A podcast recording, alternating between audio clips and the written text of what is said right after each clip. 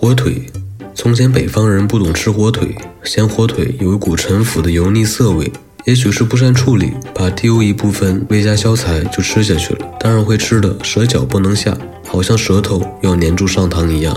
有些北方人见了火腿就发怵，总觉得没有青酱肉爽口。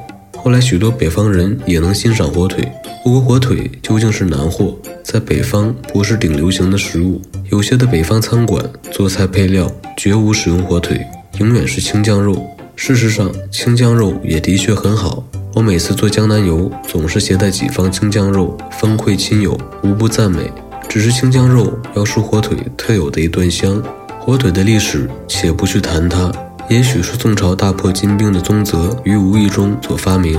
宗泽是义乌人，在金华之东，所以直到如今，凡火腿必曰金华火腿。东阳县亦在金华附近。东阳县志云：熏蹄俗谓火腿。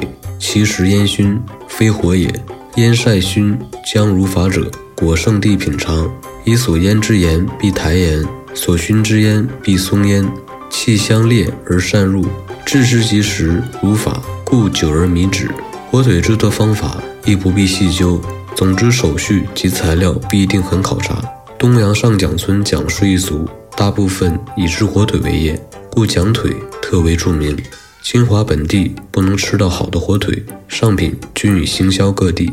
我在上海时，每经大马路折至天福市，得熟火腿四角钱，店员以利刃切成薄片，瘦肉鲜明似火，肥肉依稀透明，佐酒下饭为无上妙品，至今思之犹有余香。一九二六年冬某日，吴梅先生宴东南大学同仁于南京万泉，羽翼刀陪。席间上清蒸火腿一色，盛以高边大瓷盘，取火腿最精部分，切成半寸见方、高寸许之小块，二三十块矗立于盘中，纯油纯酿花雕蒸至熟透，味之鲜美，无与伦比。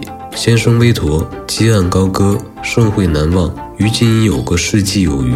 抗战时，某日张道潘先生招引于重庆至刘春屋，刘春屋是云南馆子。云南的食物产品，无论是萝卜或是白菜，都异常硕大，猪腿亦不例外。故云腿通常较金华火腿为壮观，汁多肉厚，虽香味稍逊，但是做茶烧火腿则特别出色。刘春屋的茶烧火腿，大厚片烤熟夹面包，丰腴适口，小湖南馆子的蜜汁火腿似乎尤胜一筹。台湾气候太热，不适于制作火腿，但有不少人仿制。结果不是粗盐烂制，便是腌晒不足，急于发售，带有死尸味；腥而无尸臭，亦是一味死咸，与家乡肉无殊。逢年过节常收到礼物，火腿是其中一色。即使可以食用，其中的大骨头很难剔除，运筋猛啄可能砍得稀巴烂，而骨尚未断。我一见火腿便觉束手无策，廉价出售不失为一办法。否则只好央由京青驰往熟食商店请求代为肢解。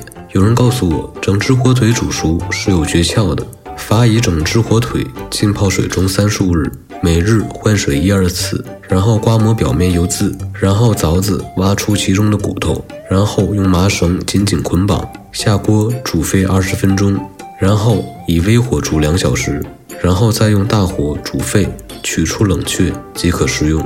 像这样繁复的手续，我们哪得功夫？不如买现成的火腿吃。如果买不到，干脆不吃。有一次得到一只真的金华火腿，瘦小坚硬，大概是收藏有年。轻轻持往熟食商肆，老板奏刀，哗的一声劈成两截。他怔住了，鼻孔翕张，好像是嗅到了异味，惊道：“这是地道的金华火腿，数十年不闻此味矣。”他嗅了又嗅，不忍释手。他要求把爪尖送给他，结果连蹄带爪都送给他了。他说回家去要好好炖一锅汤吃。美国的火腿，所谓 ham，不是不好吃，是另一种东西。如果是先烤出来的大块火腿，表皮上烤出凤梨似的斜方格，趁热切大薄片而食之，一颇可口。唯不可与金华火腿同日而语。富奇尼亚火腿则又是一种货色。色香味均略似金华火腿，去骨者尤佳，常居海外的游子得此疗生。宣渠